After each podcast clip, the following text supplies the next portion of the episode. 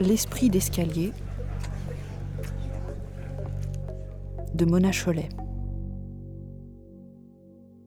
Bon, tout le monde connaît la théorie de la récupération de la contestation. Mais moi, je crois que j'ai trouvé un domaine un peu inattendu dans lequel cette théorie s'applique aussi. C'est le domaine des modèles de beauté. Je m'explique.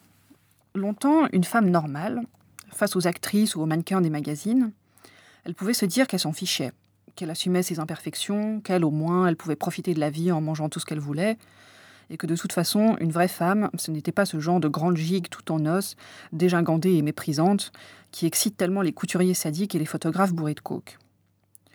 Sauf que maintenant, de plus en plus, dans le discours des vedettes, et ce n'est pas difficile à repérer parce qu'elles disent toujours toutes exactement la même chose, on retrouve aussi ce genre de propos. Par exemple, Heidi Klum, un affreux top modèle allemand aux joues creuses, super maigre, est capable de dire Moi, je ne suis pas comme tous ces mannequins anorexiques, j'ai des hanches et des fesses. Alors que sur la photo, évidemment, les hanches et les fesses, vous pouvez les chercher longtemps. Ça donne même lieu à une sorte de surenchère. Prenez Nicole Kidman, qui est squelettique. Quand on lui demande de répondre aux rumeurs d'anorexie, elle déclare que non, pas du tout, au contraire, elle mange n'importe comment, elle adore les sneakers. Mais voilà, c'est comme ça, ça doit être génétique, elle peut manger tout ce qu'elle veut sans prendre un gramme, alors qu'elle aimerait bien grossir au fond.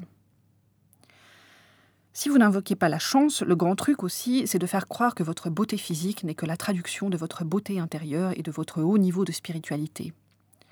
Par exemple, quand Emmanuel Béard avait fait cette photo nue dans la mer qui avait fait exploser les ventes de Elle, elle avait expliqué après coup qu'elle était entrée dans l'eau parce qu'elle avait ressenti le besoin de se purifier.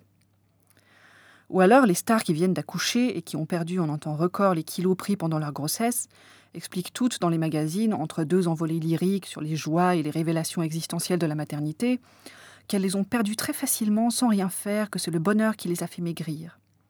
Et de toute façon, elles ne pensent pas du tout à elles-mêmes en ce moment, elles sont entièrement dévouées à cet enfant qui leur a fait comprendre ce qu'il y avait de vraiment important dans la vie ce qui n'empêche pas qu'on apprenne de temps en temps que telle actrice ou mannequin a fait une dépression postpartum parce qu'elle ne supportait plus cette compétition pour perdre ses kilos le plus rapidement possible.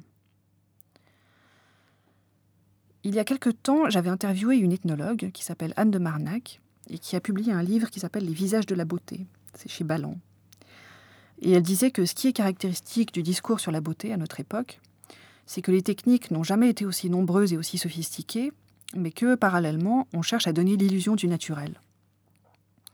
Les femmes photographiées dans les publicités et les magazines sont d'abord sculptées par diverses techniques de sport, de cosmétique ou de chirurgie, qui les occupent pratiquement à plein temps, ensuite retouchées sur l'image à la palette graphique, mais on fait croire au public qu'elles sont comme ça au saut du lit, sans effort.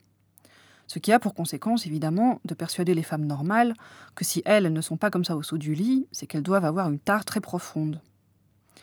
Comme ça, on les rend victimes d'une gigantesque supercherie, d'une machine à fabriquer une frustration inépuisable. Et ça, ça me révolte. Ça révolte aussi Nicole Kidman d'ailleurs.